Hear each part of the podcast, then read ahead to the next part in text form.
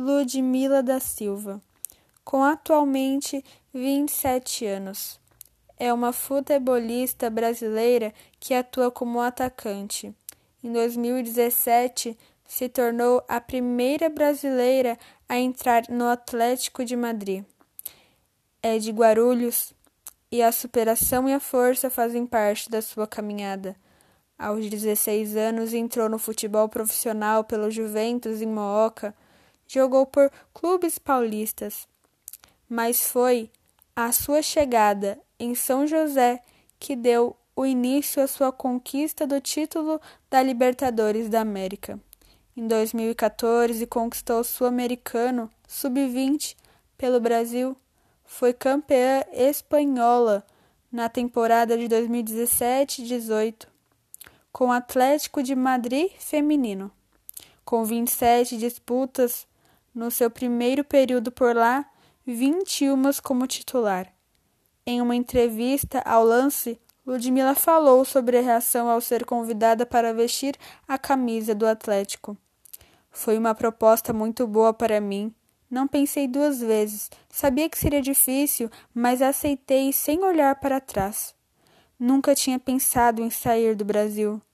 Quando me surgiu esta oportunidade, me deparei com a chance de mudar junto da realização de um grande sonho, declarou Ludmila. Praticava atletismo na adolescência, mas o incentivo na carreira veio atrás de outro esporte. Ludmilla, apesar de ser considerada um dos nomes fortes na geração do futebol, também traz consigo um exemplo de vida.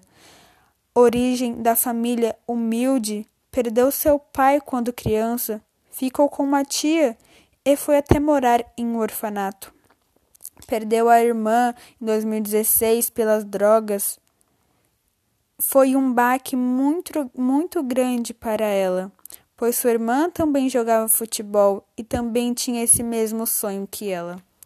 Ludmila também sofreu por muito preconceito.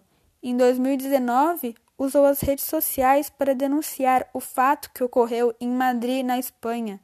Através da gravação que divulgou no Instagram, diz ela: É sempre a mesma coisa. Sempre que eu entro no mercado, tenho segurança para me vigiar.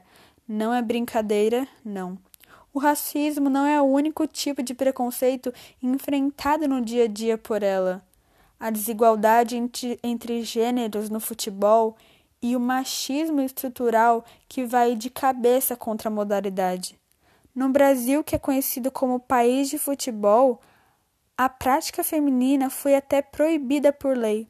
Hoje em dia, por mais que a modalidade feminina não é mais considerada como um crime, sofre com a falta de visibilidade causada pelo preconceito e desinteresse.